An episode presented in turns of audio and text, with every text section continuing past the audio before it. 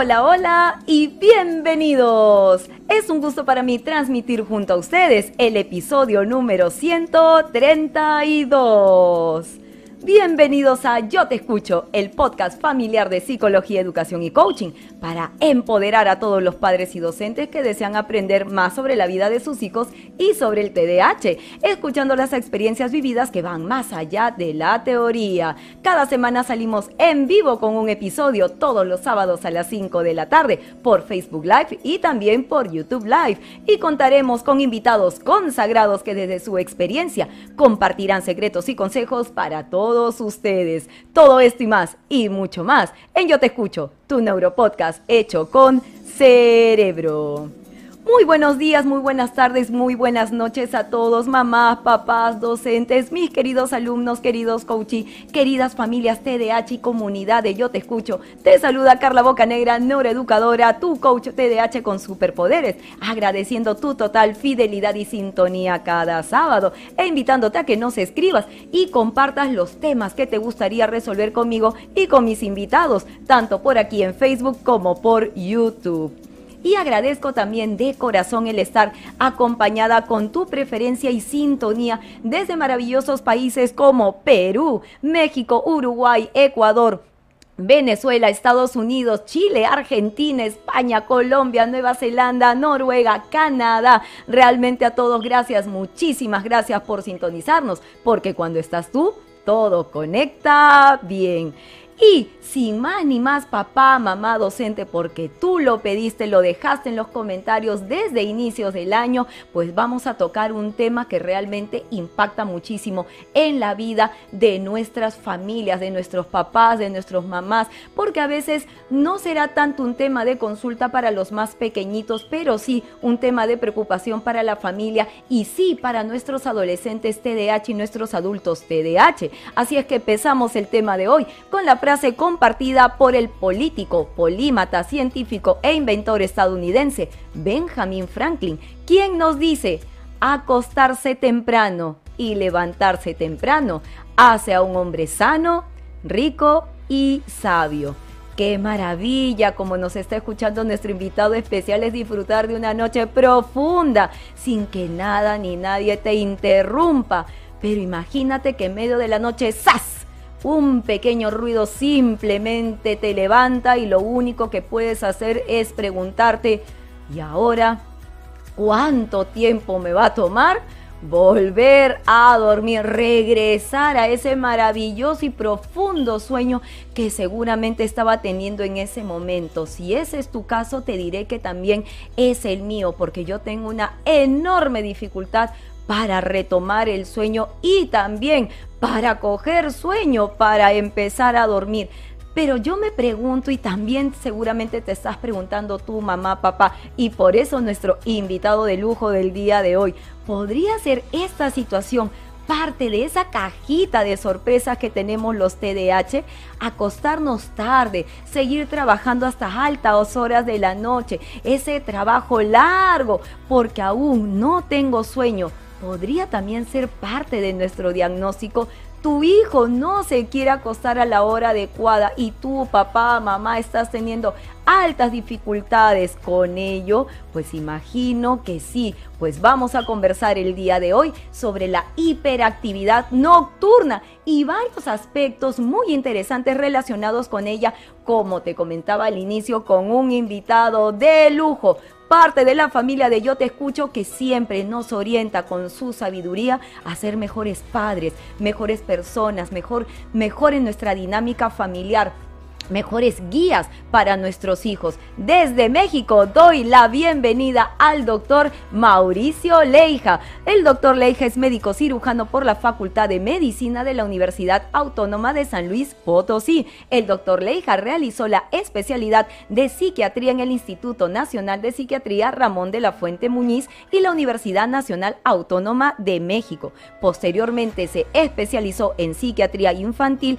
y de la adolescencia en el Hospital Psiquiátrico Infantil Juan Navarro y la Universidad también Autónoma de México. Cuenta con la maestría en psicoterapia sistémica por el Instituto Battenson de Psicoterapia Sistémica y es cofundador del grupo Caleidoscopio, una red de profesionales que brinda atención clínica de forma interdisciplinaria y genera proyectos en el campo de la salud mental. Doctor Leija, muchísimas gracias por estar con nosotros el día de hoy desde México. ¿Qué tal, Carla? ¿Cómo estás? Gracias por la invitación. Gracias a usted, doctor. Muchas gracias por su generosidad en el tiempo. Así que vamos a aprovechar, papá, mamá, estos 60 minutos al máximo, porque ahora que ya conoces nuestro tema, toma lápiz y papel, participa con nosotros, cuéntanos tu historia. ¿Estás sufriendo con esta situación desde casa? Pues entonces vamos a ver qué podemos hacer con el doctor Leija para ayudarnos. Y acompañaré tus mensajes, tu chat y tus consultas con una deliciosa tacita doctor, un poquito de café porque todavía no es de noche, así es que también vamos a ver el impacto del café también con relación a la hiperactividad nocturna.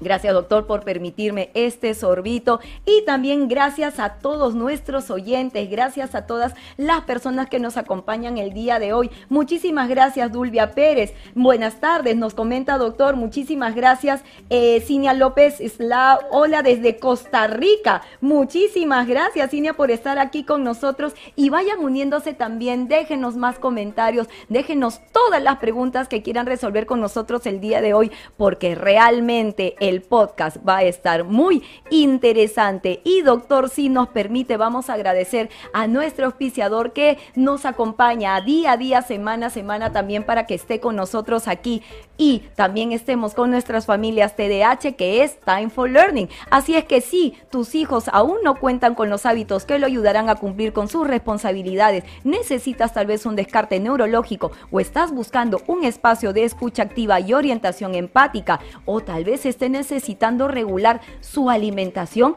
¿estará relacionado también la alimentación con el tema de hoy? Pues aprovecha ya en este instante para tomar los servicios de neurología, psicología, nutrición, coaching y refuerzo académico, porque nos neuroadaptamos a las necesidades de tu hijo. Encuéntranos en Facebook e Instagram o envíanos un mensaje por WhatsApp a 938-484-149. Time for Learning, enseñando y motivando con el ejemplo.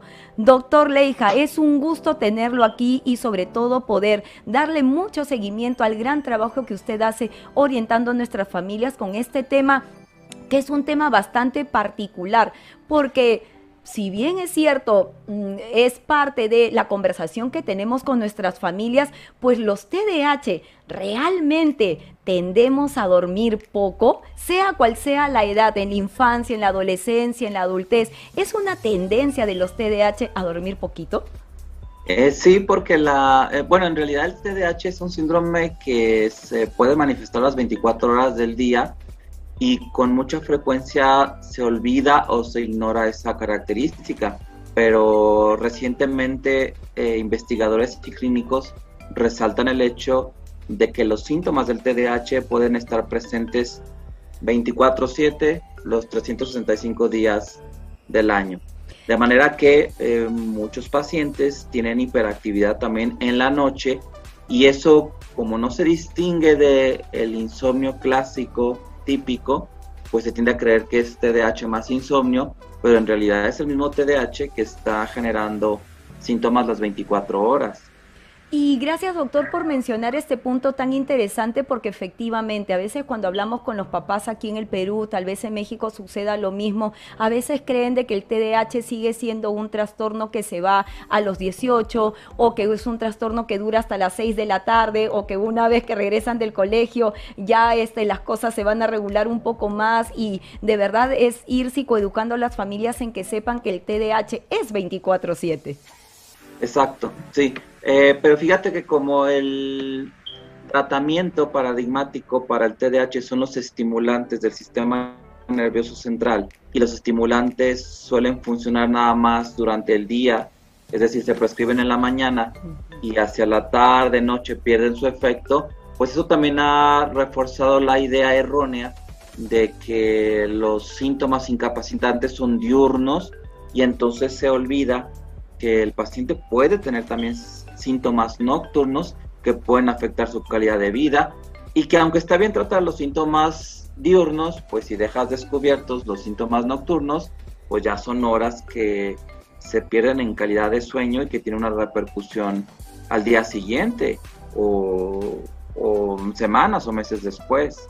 Así es, doctor, y realmente la preocupación y, la repercusión que usted menciona es bastante alta y es un costo muy alto que tienen que enfrentar, por ejemplo, los niños y adolescentes cuando tienen que estar en el colegio, nuestros universitarios, los adultos en una para rendir académicamente. Pero es muy interesante, doctor, y como lo había mencionado así un poquitito, un cachito al inicio del, al inicio de su presentación, que cuando yo converso a veces con, con mis pacientes cuando están pequeñitos, 9, 10 años, lo que me dicen dicen es, ay Carla, mi mamá cómo me fastidia por ir a dormir, pero si yo todavía no tengo sueño y mi mamá ahí obliga que me obliga a ir y ellos no lo ven tanto como un problema, el problema más lo tiene papá y mamá.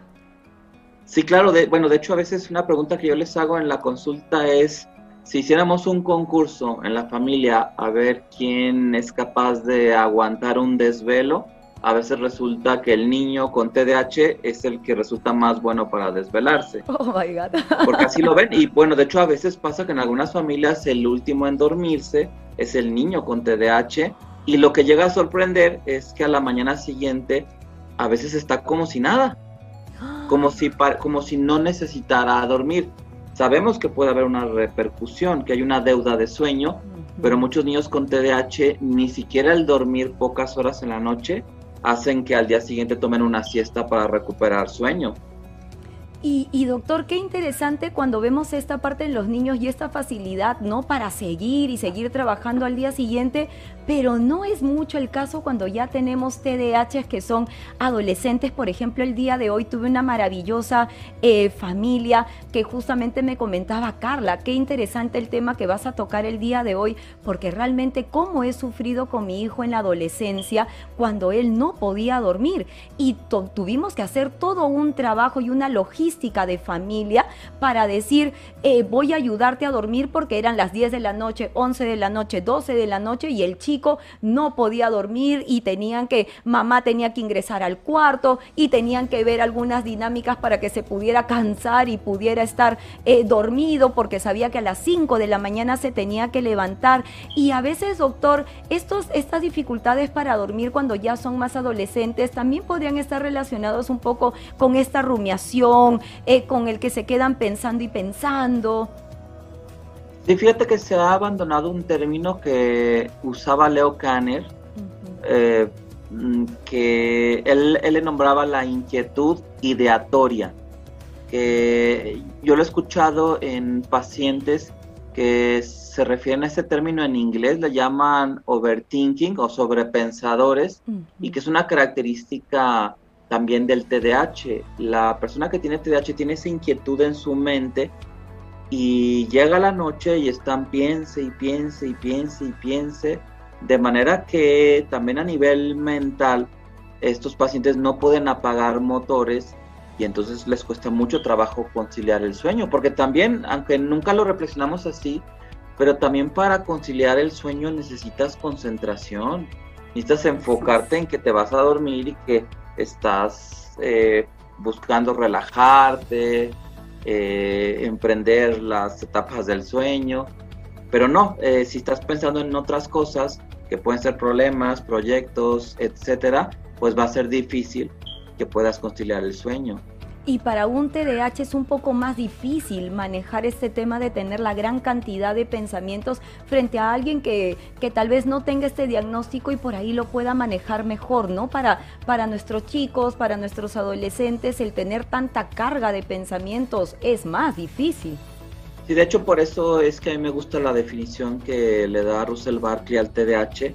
Él lo define como un trastorno del desarrollo del autocontrol. Mm. Entonces, la persona con TDAH no controla totalmente ese flujo de pensamientos cuando requieren un control hacia las últimas horas del día para poder descansar. Es como una máquina que le falla el freno y entonces en qué momento logras pararla para que esa máquina pueda descansar. la persona con TDAH tiene mucha dificultad para apagar sus motores y entonces se puede seguir y a veces puede tener energía para que al día siguiente no se note que tiene una deuda de sueño, pero pudiera ser que con el paso del tiempo eso sí pueda generar un deterioro, porque se ha visto que hay cambios a nivel hormonal que pueden afectar la salud cuando una persona no duerme las horas recomendadas. Y totalmente de acuerdo, doctor, porque realmente cuando nosotros hablamos con los papás y vemos un poco el diagnóstico, ¿no? Nos dicen sí, esta capacidad de poder controlarse porque se para cada rato, se mueve de un lugar a otro, ¿no? Si bien es cierto, no es tan característico en el TDA, pero sí en el TDAH en los hiperactivos impulsivos y piensan de que la, la falta de autocontrol es física y no, y no también piensan en este autocontrol desde el punto de vista más cognitivo. Exacto, lo tendemos eh, solamente pensamos en la hiperactividad física o motora, pero no en la hiperactividad mental en realidad. Eh, aún el TDA, el que no tiene hiperactividad, si lo analizas bien, esos TDA que supuestamente no son hiperactivos tienen algo de hiperactividad mental y también podría ser que los que solamente son TDA también tengan dificultades para dormir al grado de que lo que se ha investigado es que arriba de la mitad de la población de personas con TDA o TDAH tienen problemas en el sueño. Y fíjate que algo interesante es que si retrocedemos algunas décadas, a los 80, cuando todavía eh, tenía vigencia el DSM-3, que son dos ediciones atrás del actual, el DSM-3 consideraba dentro de los criterios diagnósticos para el TDAH los síntomas nocturnos.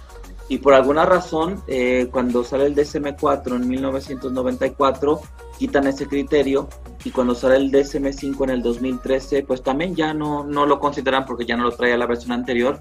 Pero es algo que yo rescato del DSM-3, que sí te hablaba de que había síntomas nocturnos en los pacientes con TDAH.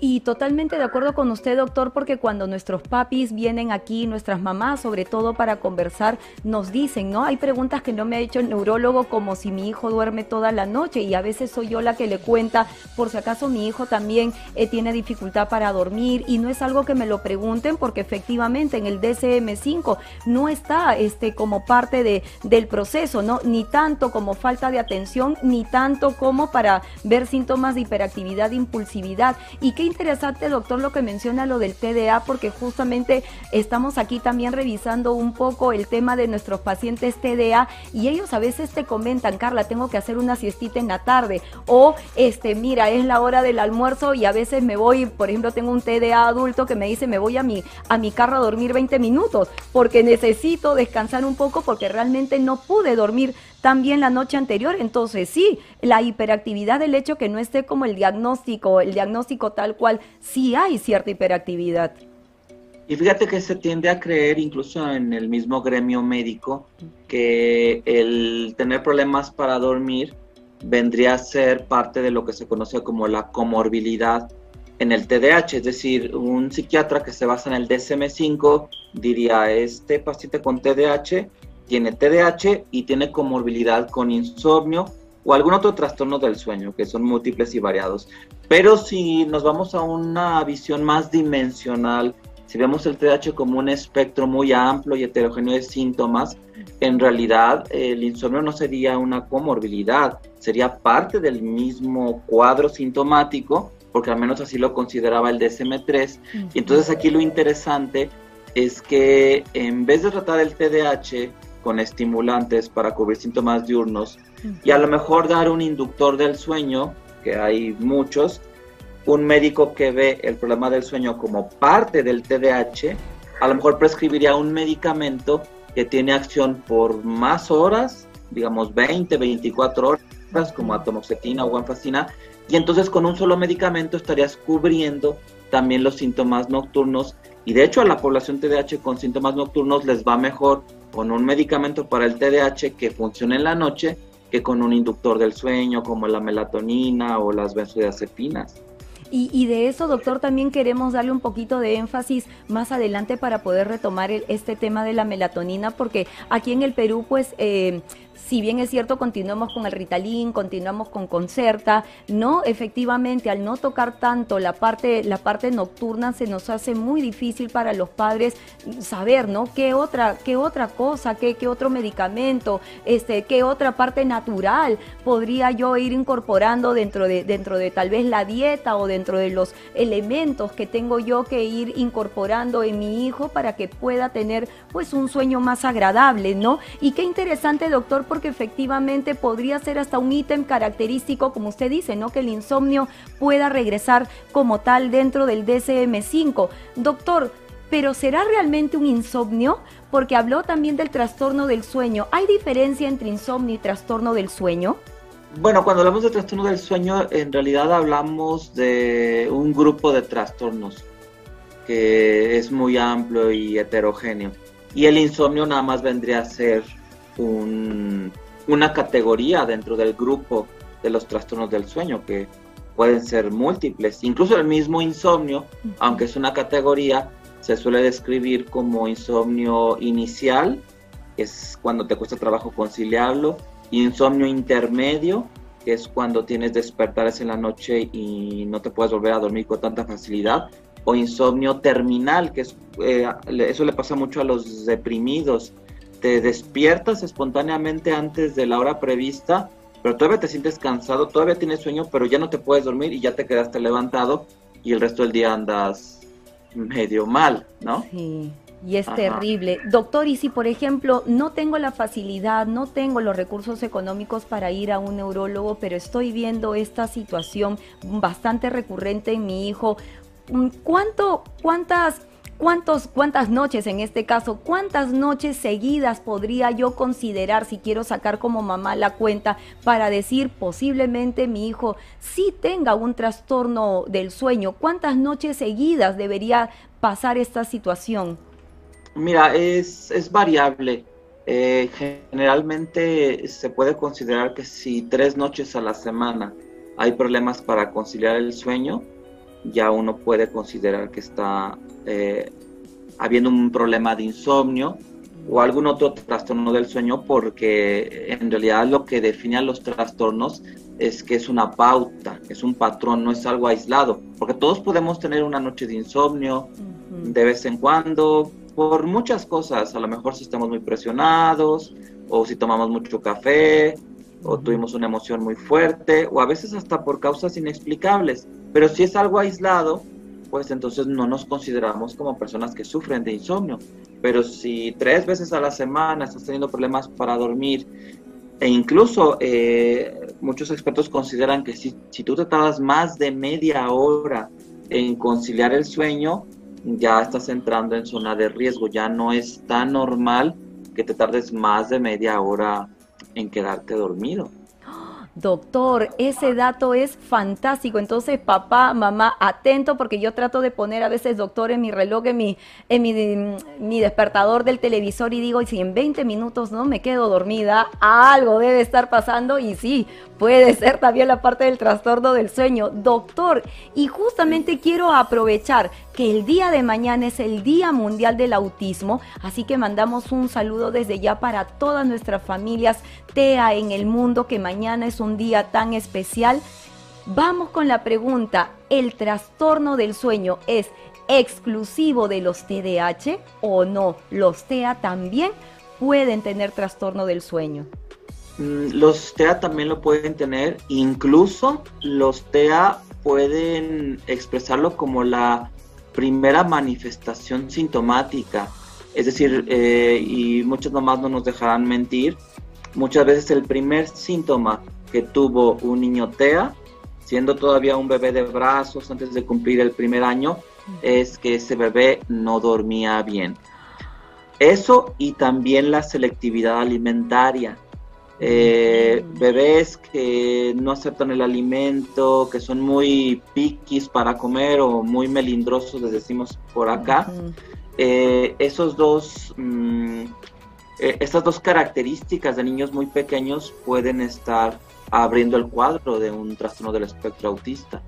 Qué interesante, doctor, queridas familias que nos están escuchando, que tenemos aquí también abordaje, abordaje TEA para ir trabajando académicamente, pero como el doctor te comenta, las dinámicas familiares son importantes, llevar esta información, tener esta información clara es fundamental y doctor, le agradezco muchísimo porque todo esto nos ayuda, todo esto nos, nos genera aprendizaje y seguimos psicoeducando a nuestras familias. Entonces, doctor, nos hacen la pregunta, ¿cómo debería ser un correcto ciclo del sueño. Por ejemplo, dentro de esta fase del sueño, ¿en qué momento es que falla este, em, este ciclo y ahí podemos identificar el trastorno del sueño? ¿Hay alguna manera de verlo?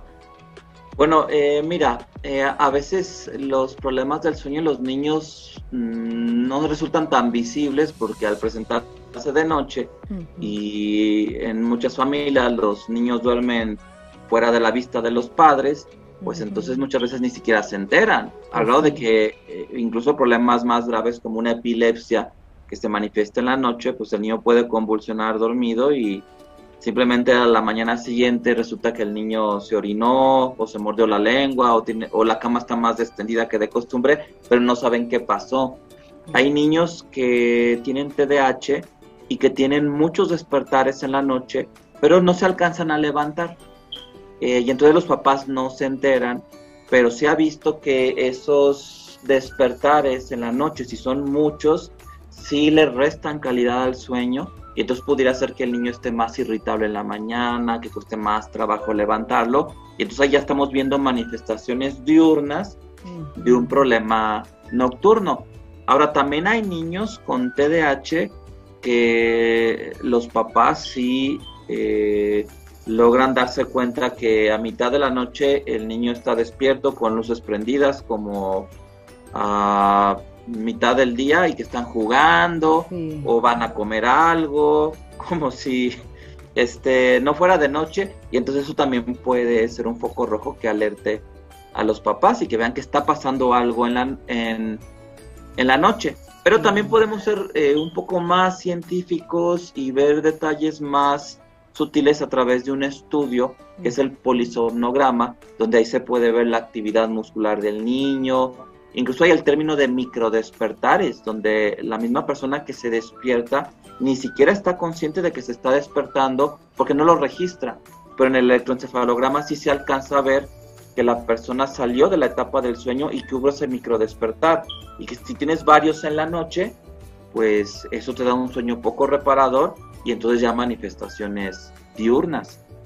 Y qué interesante, doctor, porque realmente cuando este trastorno impacta significativamente, pues es una desorganización familiar inmenso porque perjudica a todos, porque se levanta tu hijo, te levanta a ti, levanta a papá, levanta al hermano, ya nadie puede dormir, entonces todos tienen que hacer actividades diversas y realmente es, es este, bastante compleja la situación. Eh, la mamá que tuve hoy día me comentó, realmente fueron dos años muy duros de, trabajo con el hijo que no podía dormir y realmente fue una dinámica muy compleja para poder trabajar. Doctor, y aquí en estas fases del sueño, usted mencionó hace unos minutos la melatonina y el cortisol. ¿Cómo interviene la melatonina y el cortisol en este proceso del sueño?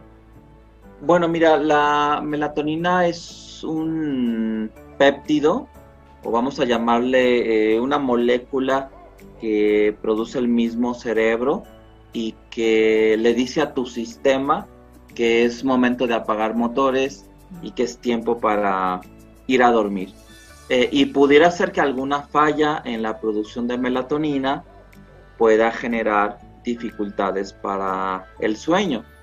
Y también el cortisol, el cortisol tiene un ciclo de producción que tiene que ver con los periodos de luz y oscuridad y cuando esos eh, ciclos se alteran por alguna enfermedad metabólica o a veces estímulos externos, que ahorita los vamos a mencionar, entonces eh, pudiera ser que para tu organismo, para tu sistema endocrino, sea de día cuando en realidad es de noche.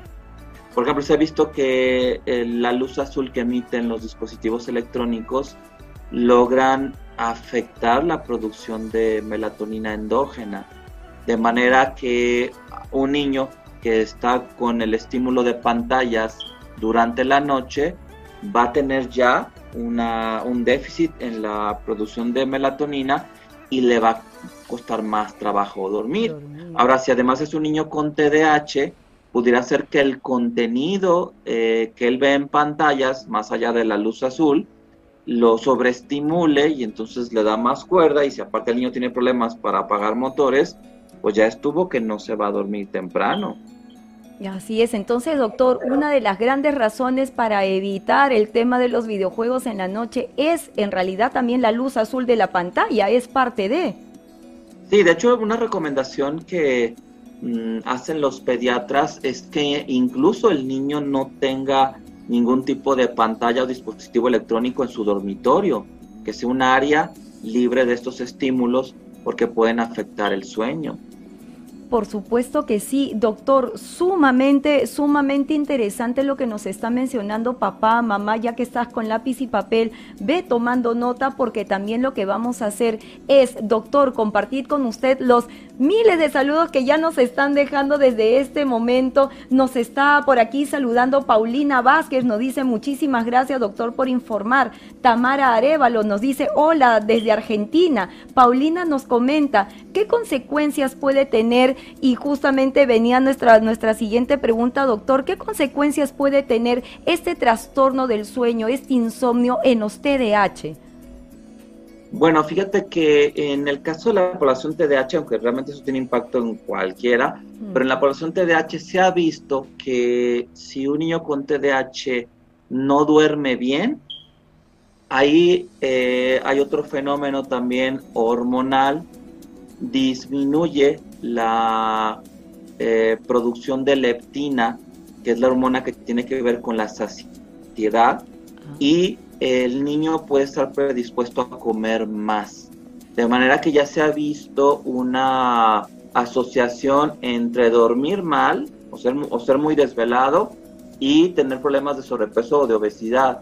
Entonces ahí también estamos tocando un punto de vulnerabilidad en la población TDAH porque aunque no está descrito en los síntomas clásicos, la población TDAH también puede tener problemas para controlar la conducta alimentaria. Recordemos lo que comenté yo de Barclay al inicio, de que el TDAH es un trastorno del desarrollo del autocontrol, el niño no controla su conducta, pero también dentro del espectro de la conducta está obviamente la conducta alimentaria. Entonces muchos niños ya de entrada, por tener TDAH, son niños que comen de más, que se dan atracones, y, e incluso a veces también cuando se les da un medicamento como Ritalin, Concerta, y de hecho si se usa una presentación de liberación prolongada, a veces puede ser que el apetito esté muy bien controlado o incluso hasta abajo, y cuando se pierde el efecto, el niño se da el atracón en la noche, cena el doble o el triple, pero además si cenó mucho, pues va a tener dificultades para dormir, porque el cuerpo está ocupado en hacer la digestión y aparte si el niño tiene inquietud ideatoria y está con pantallas, pues todavía se va a dormir más tarde, pero aparte de esa falta de sueño va a disminuir la leptina y entonces al día siguiente el niño va a tener más hambre y entramos en un círculo vicioso. Eso si el niño no se despertó a mitad de la noche para comer, porque también ya se habla ahora de un nuevo trastorno que eh, todavía se, se menciona mucho en inglés, el Night Eating Syndrome, que es como un trastorno por atracón nocturno. Te levantas con muchísima hambre y vas y asaltas el refrigerador. Y eso le puede pasar a los niños. Vaya, doctor, realmente qué impresionante porque nosotros eh, tocamos este podcast para poder ayudar a las familias y en la orientación y realmente la información que nos está comentando es tan amplia que ya nos está poniendo en una alerta importante, ya nos está ayudando para poder saber, papá, mamá, que tenemos que observar a nuestros hijos un poco en las noches, ver estas, estas señales que nos dejan, porque doctor Leija nos mencionó cuando vemos la cama como más extendida de lo normal, entonces algo puede estar pasando. O sea que ya, doctor, eso lo tenemos que añadir ya las consecuencias clásicas como mala conducta, ¿no? La irritabilidad, los problemas de aprendizaje, ¿verdad, doctor? Sí, claro. Este, fíjate, ahorita que, eh, remarcabas lo de la cama extendida, hay niños que los papás me comentan que van girando toda la noche en la cama, casi como si fueran marcando las horas también. Y, y esa es una característica del TDAH y habría que ver si realmente el niño está teniendo descanso, porque si está viendo eh, despertares, aunque sean micro despertares, entonces podría ser que ese niño esté teniendo una mala calidad del sueño y que también puede afectar la atención durante el día o puede ser muy complicada la mañana al despertar. De hecho, si hiciéramos una encuesta en familias de niños con TDAH, yo creo que un porcentaje nada despreciable va a decir que el peor momento después de la hora de hacer la tarea es a la hora de levantar al niño de la cama, porque despiertan irritables, es difícil que se levanten, no están muy conscientes del tiempo, despiertan con la desorganización a todo lo que da, hay que estarlos presionando, están intolerantes, entonces es muy complicado. Y aún si reciben medicamentos estimulantes, pues el niño todavía no se ha tomado el medicamento y la mayoría de los niños, por no decir que todos, despiertan sin efecto del medicamento en su cuerpo en esas primeras horas del día. Así es, doctor, y creo que usted tiene toda la razón. Si hacemos la encuesta aquí en el Perú, creo que el 100% de mamás van a comentar que uno de los días, uno de los momentos más álgidos del día es cuando tengo que despertar a mi hijo para ir al colegio. Y tengo también adolescentes que ponen sus despertadores y les digo, ¿cuántos despertadores pones? Cinco, Carla, porque con la primera no voy, la segunda la escucho a medias, la tercera me quiero parar y no puedo, la cuarta ya llego al límite y la quinta es me paro porque me tengo que parar. Y realmente el costo es muy alto en este proceso. Sí, y de hecho, eh, aunque el niño con TDAH puede ser muy bueno para desvelarse, finalmente sí puede pasar que tenga dificultades para levantarse, que empiecen mal el día y eso no es bueno, y que en la escuela eh, se estén durmiendo y que haya reportes de que se están durmiendo, porque también para un niño con TDAH, una clase medianamente aburrida, pues al niño con TDAH se le hace increíblemente aburrida y entonces si tiene deudas de sueño, por muy hiperactivo que sea, podría quedarse dormido. Así es, doctor. Y más bien, mientras tanto, doctor, mientras justamente iba comentando, nos siguen entrando muchos más saludos. Lisa nos dice, hola, saludos desde Toluca, México. Y nos comenta, mi hijo concilia el sueño más rápido cuando duerme conmigo que cuando está solo. Tiene nueve añitos. Bueno, no sé si eso tenga que ver con el TDAH. Habrá que, habrá que investigar por qué sucede eso. A lo mejor mm, también no se tarda mucho si duerme solo, pero como lo sabe la mamá, ¿no? Bueno, en eso sí. Porque los padres monitorean mejor a sus hijos cuando duermen con ellos. Pues sí, y doctor, y Georgina quiere, quiere hacerle una pregunta muy interesante. Felicidades, doctor.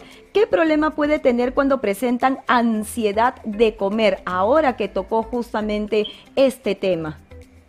Bueno, es que, eh, mira, eh, yo creo que la descripción clásica del TDAH no toma en cuenta tres cosas.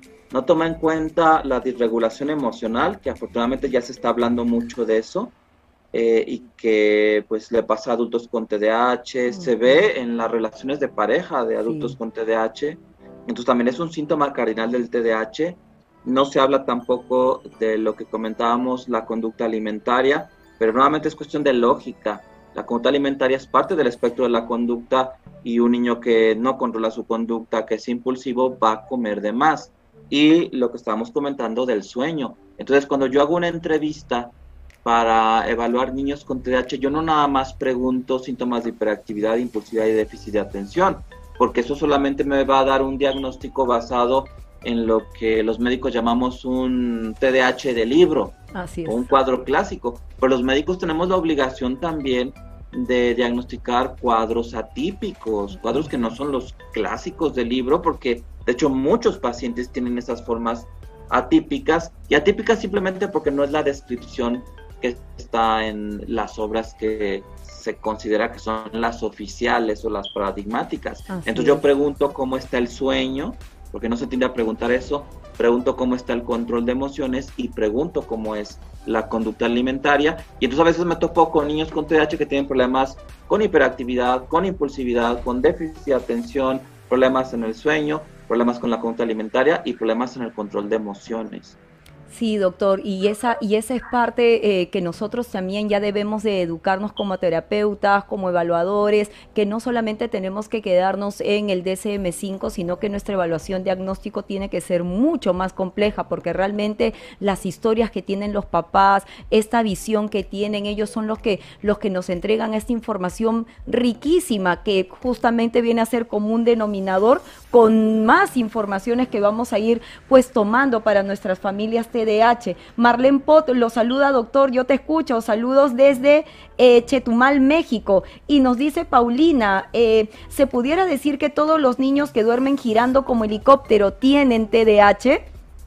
Eh, no. Hay niños, bueno, también entre más chiquito sea un niño puede ser inquieto para dormir, porque también el sueño es una función que va madurando a lo largo del desarrollo cerebral, pero no, sería difícil encontrar a un niño TDAH que solamente tenga síntomas nocturnos. Habitualmente va a tener síntomas diurnos y nocturnos. Hay niños que mm, tienen tan buena calidad del sueño o la parte del sueño es, ha madurado bien que eso juega a su favor y entonces el sueño les eclipsa los síntomas nocturnos y entonces ya van de gane porque esos niños no requieren un apoyo farmacológico ni mayores estrategias para la noche. Pero muchos niños no tienen esa, esa fortuna, no tienen el sueño tan pesado como para eclipsar los síntomas nocturnos. Sí, doctor, y, es igual cuando a veces conversamos con las familias y les decimos, un chico TDAH que nace en una dinámica familiar o en un ambiente familiar estructurado hace que justamente los síntomas no eh, se puedan controlar mucho más, de tal manera que en el colegio pueda ser mucho más favorable su abordaje. Totalmente de acuerdo con usted, doctor. Y nos pregunta también Lidia, hola doctor, mi bebé tiene un año y dos meses y desde que se duerme hasta la mañana se toma cuatro mamilas de leche y se mueve mucho cuando duerme. No se puede dormir en la cama conmigo porque yo no duermo por cuidarlo para que no se caiga. Lo meto en su cunita. ¿Me podría dar su opinión?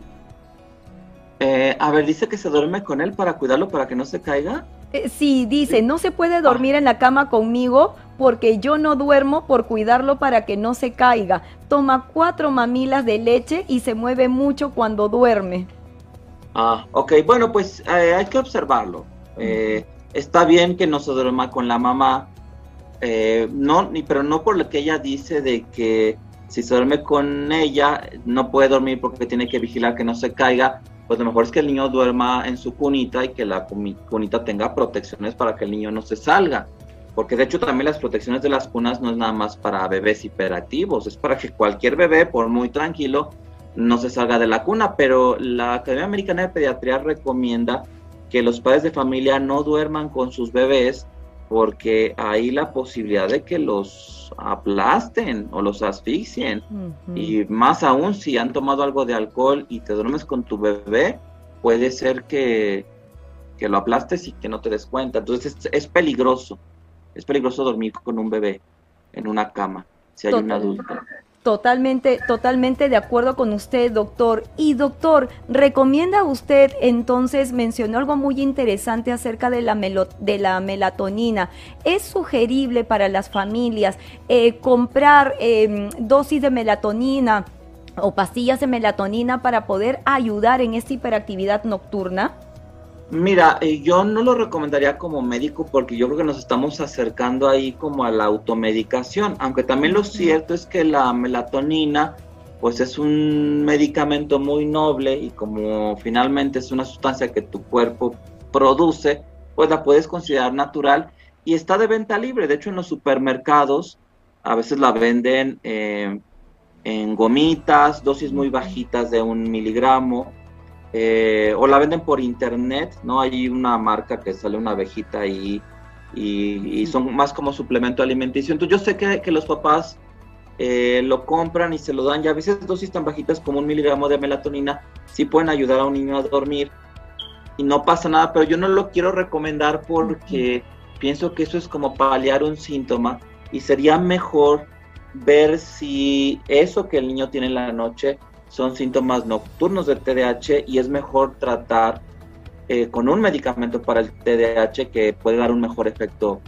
eh, de la melatonina. Ahorrarnos la melatonina y mejor prescribir un fármaco que también actúa en la noche y a muchos niños les va muy bien. Entonces ya no tienes que dar metilfenidato en el día y melatonina en la noche, sino que puedes darle atomoxetina o guanfacina o algún otro medicamento que tenga una vida media eh, más larga, más prolongada y que no esté contraindicado en la noche, eso te puede ayudar a cubrir los síntomas nocturnos.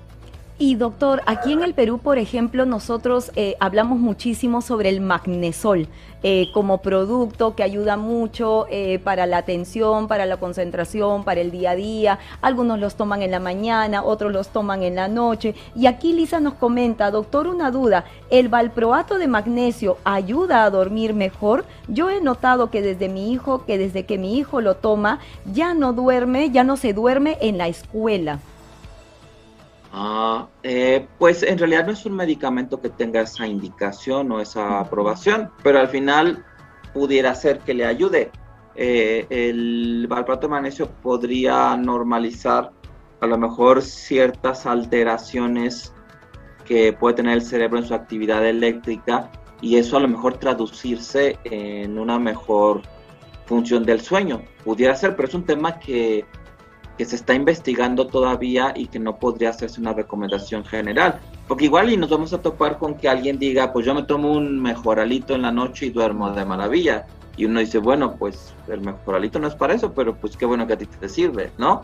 Porque también una cosa es la, la psicofarmacología teórica y otra cosa es lo que ya cada persona dice que un medicamento le genera, porque no todo es la molécula, eso puede estar muy bien estudiado sino el organismo que va a reaccionar a esa molécula.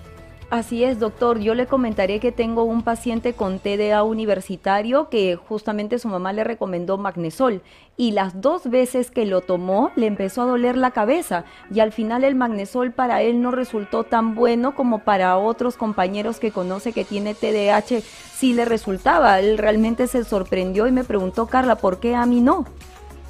Sí, bueno, es como, digamos, la penicilina es el ejemplo paradigmático. La penicilina salvó muchas vidas en la Segunda Guerra Mundial porque se estaba introduciendo como antibiótico y muchas personas eh, salvaron su vida al librarse de infecciones muy fuertes y entonces le deben la vida a la penicilina, pero también eh, las personas que son alérgicas a la penicilina, una inyección te puede llevar a una unidad de terapia intensiva y puedes perder la vida con la misma molécula.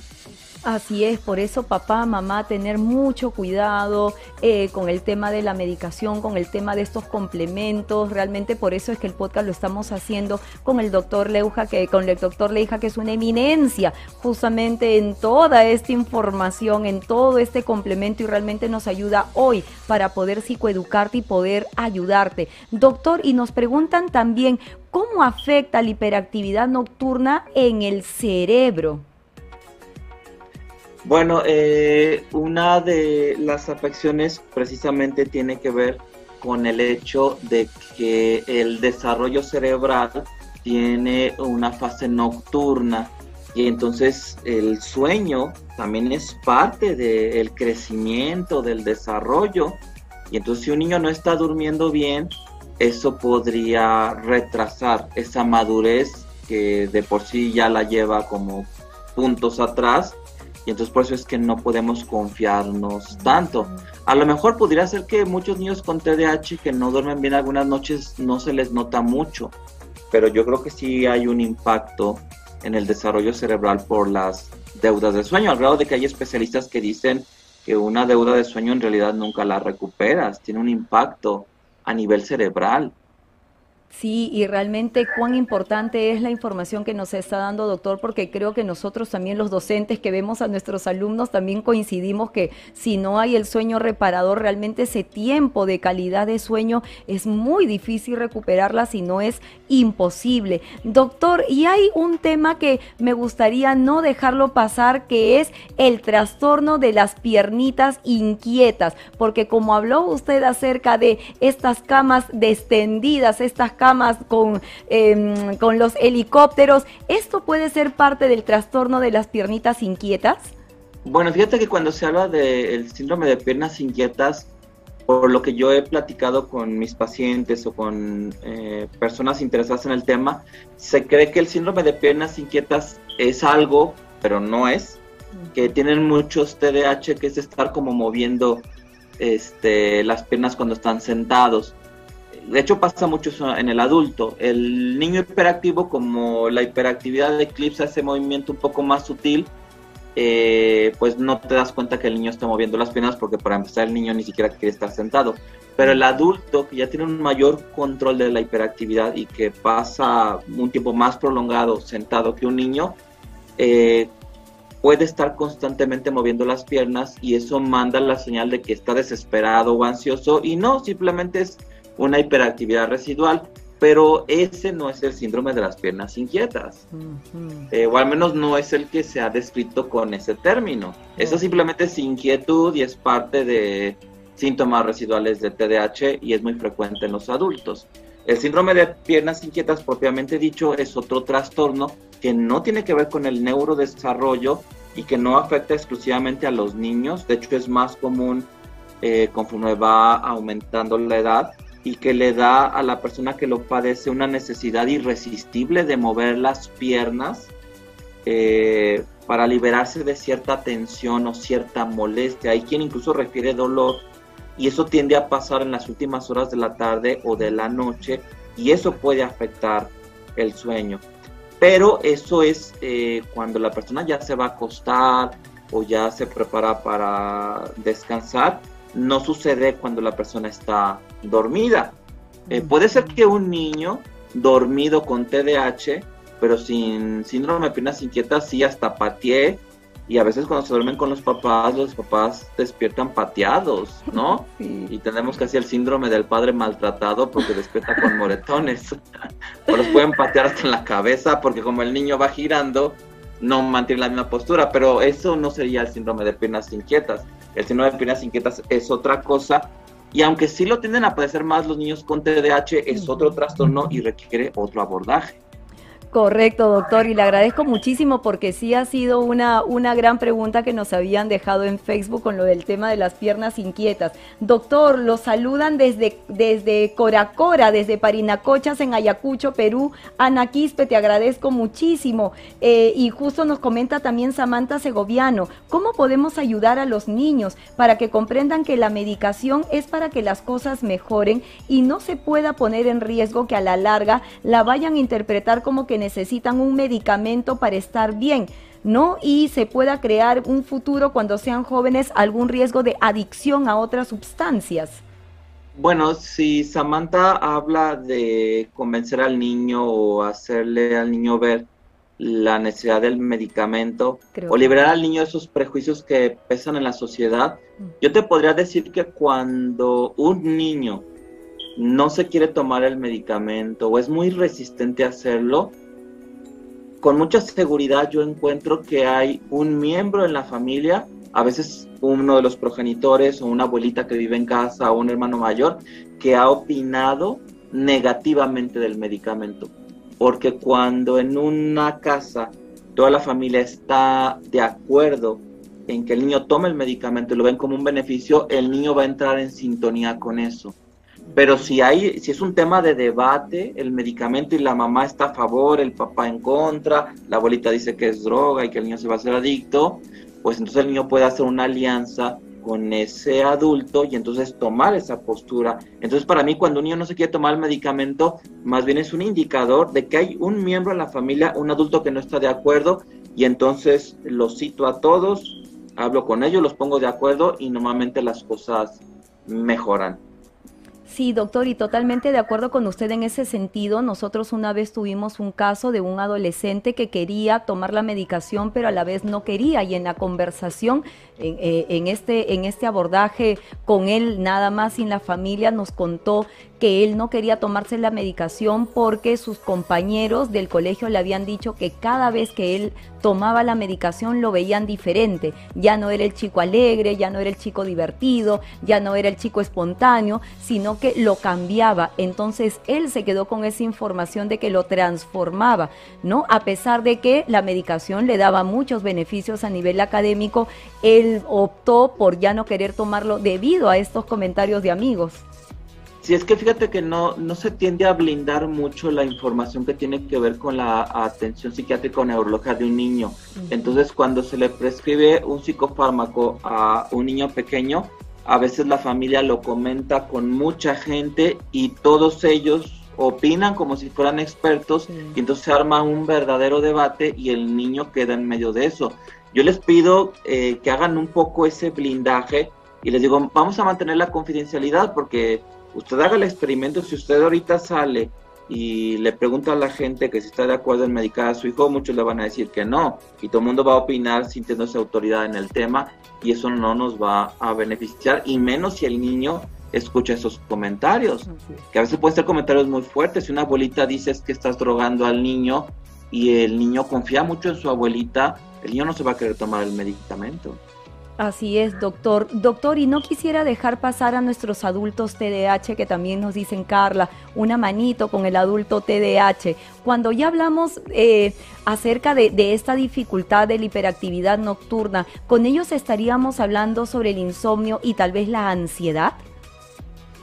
Eh, en general el adulto está más predispuesto a la ansiedad porque es un punto de vulnerabilidad en la población TDAH adolescente y adulta. Entonces, mm. sí sería bueno que si el médico, sea psiquiatra, neurólogo o de otra especialidad, y está llevando un caso de TDAH, no pregunta por síntomas nocturnos, hay que decirlos para que los síntomas nocturnos sean parte del tratamiento, no hay que minimizarlos, hay que iluminarlos, decirlos, para que la intervención farmacológica o no farmacológica también esté encaminada ayudar a eso. No hay que subestimarlo.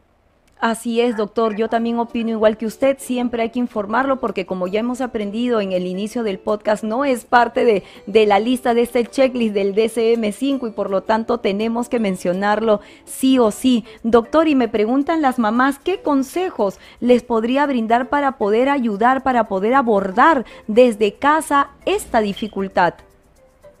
Bueno, eh, fíjate, yo creo que es importante eh, algo que tú comentabas sobre la importancia de la estructura en la familia para ayudar a niños con TDAH, pero no nada más para, para las tareas, sino también para ayudarles a dormir, porque también no es raro, de hecho es casi la regla, que si en una familia hay un niño o un adolescente con TDAH, posiblemente algún otro miembro también tenga TDAH o varios miembros. De hecho, me ha tocado conocer familias donde mamá, papá y todos los hijos tienen TDAH.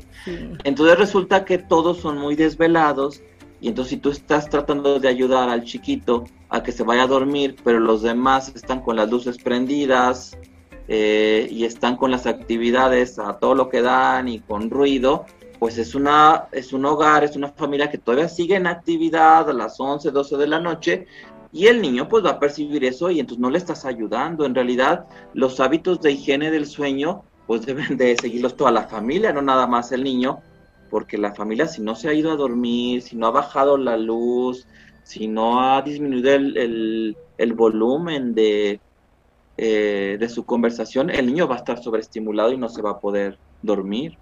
Por supuesto, doctor, y esa es la y esa es una de las preguntas de cierre que quería que queríamos abordar. ¿Qué es la higiene de sueño?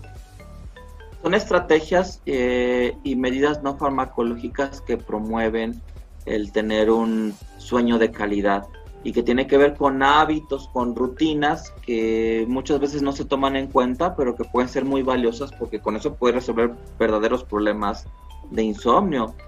Eh, uno de ellos es lo que habíamos comentado, una buena regla de higiene del sueño es no tener la televisión en la recámara donde vas a dormir, limitar la exposición a pantallas, sobre todo dispositivos electrónicos como tablets o teléfonos celulares, pues dos o tres horas antes de, ir a dormir. También sería bueno evitar eh, bebidas que tengan eh, propiedades estimulantes como el café antes de dormir. Y hay que eh, observar cómo reaccionan los niños si es que toman café o los adolescentes, porque algunas personas lo metabolizan muy lento e incluso les llega a afectar si lo toman seis horas antes de irse a dormir, todavía les llega a afectar.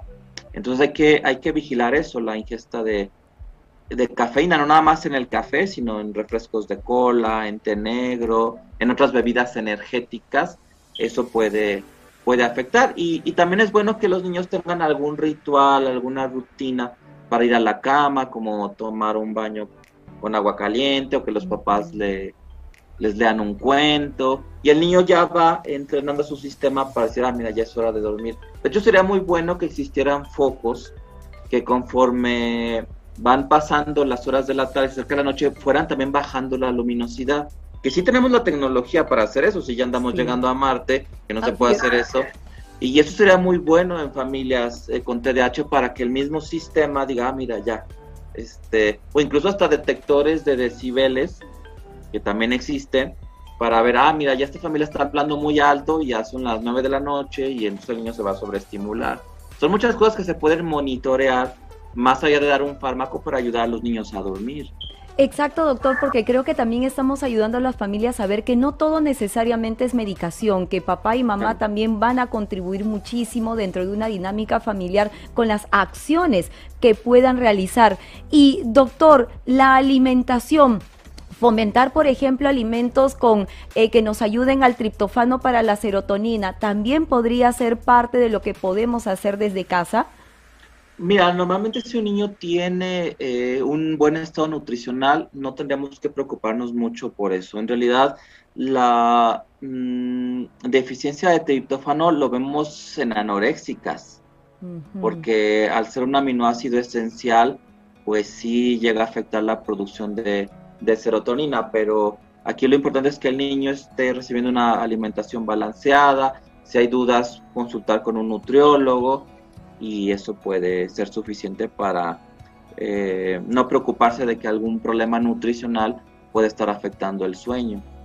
Por supuesto, doctor, doctor, y creo que nos ha dado un abordaje y un panorama inmenso totalmente amplio de lo que nosotros debemos saber sobre la hiperactividad nocturna, comprender de que nosotros los TDAH somos 24/7, que tenemos que abordar tanto la mañana como la noche las consecuencias de no tomar en consideración esta hiperactividad nocturna y de conversarlo siempre con el neuropediatra, con el psiquiatra que esté abordando a nuestros hijos. Doctor, y si papás que nos están escuchando quieren saber más, tener más información sobre el TDAH, ¿dónde se encuentran sus redes sociales para poder compartir? Porque sé que usted tiene mucho más para darnos. Mira, mi nombre de usuario en la mayoría de las redes sociales es arroba doctor Mauricio Leija, que es dr. Mauricio Leija. Ese es mi nombre de usuario en Instagram, en Facebook, en YouTube y en TikTok. Entonces ahí pueden encontrar información que tratamos de eh, actualizarla y de subir información útil y novedosa para nuestra comunidad. ¿Y dónde podemos encontrar al doctor Moody, que también lo acompaña siempre, doctor?